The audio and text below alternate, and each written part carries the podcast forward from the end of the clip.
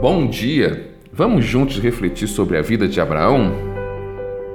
Gênesis capítulo 20, do verso 10 ao verso 12. Disse mais Abimeleque a Abraão: Que tem visto para fazer tal coisa? E disse Abraão: Porque eu dizia comigo: Certamente não há temor de Deus nesse lugar, e eles me matarão por causa da minha mulher. E na verdade, é ela, minha irmã, filha de meu pai mas não filho da minha mãe, e veio a ser minha mulher. A Bíblia é um livro absurdamente verdadeiro. Ela não tem medo de mostrar os erros dos seus heróis. Ela não omite o assassinato de Caim, o pileque de Noé depois que saiu da arca, e não deixa de relatar também o erro de Abraão.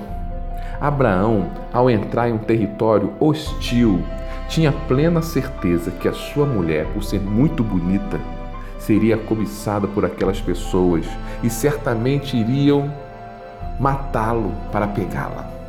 Para evitar sua morte, ele teve um plano. Vou apresentar Sara, a minha esposa, como minha irmã. O que de certa forma era verdade, pois Sara era filha de seu pai com outra mulher que não era sua mãe. O que Abraão previu de certa maneira aconteceu o líder daquela região, Abimeleque, tomou Sara como sua esposa.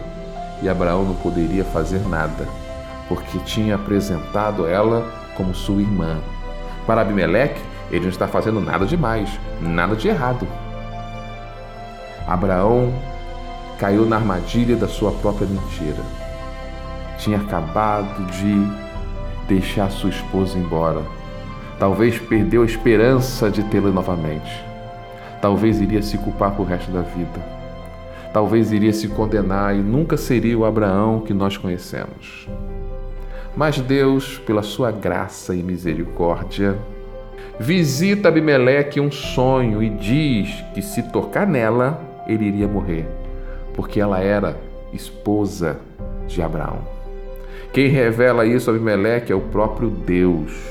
Abimeleque se enche de temor e procura Abraão e acaba condenando ele por não deixar claro que era sua esposa.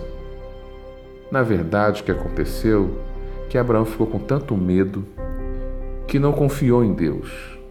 Em vez de procurar Deus para saber como proceder, ele preferiu criar um plano para se proteger.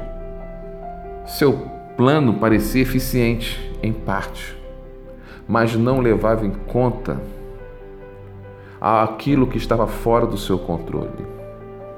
Não levava em conta que ele poderia perder a sua esposa, por exemplo. Se Abraão, que era considerado amigo de Deus, que ouvia a própria voz do Senhor, fraquejou e tentou fazer as coisas do seu jeito, segundo a sua vontade, não a vontade de Deus, imagino que isso também pode acontecer com você ou comigo. Quantas vezes teimosamente procuramos soluções para os nossos problemas usando apenas nossas ideias, vontades e pontos de vista, sem consultar antes os princípios da palavra de Deus ou a voz do Senhor em oração. Quando passamos por essa experiência que Abraão passou, temos os mesmos resultados de Abraão perdemos o controle. Alguma coisa acontece que não estava previsto. Sofremos. Deus usou a sua graça com Abraão e o livrou, mesmo ele não merecendo. Acredito que Deus faz o mesmo com todos, pelo menos uma vez. Pelo menos em uma mancada dessa. Pelo menos um desses planos, segundo a nossa vontade, o nosso querer, Deus nos livra de consequências piores. Mas note que depois daquele episódio, Abraão aprendeu a confiar completamente em Deus e nunca mais cometeu esse erro. Se tornou um homem de fé, uma referência de fé, porque passou a confiar inteiramente, totalmente em Deus e nos seus princípios. Eu quero te lembrar algo muito importante. Errar, irmão, é humano, mas continuar errando é uma escolha. Escolha a coisa certa.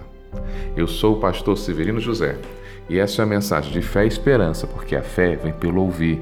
Deus te abençoe e até amanhã.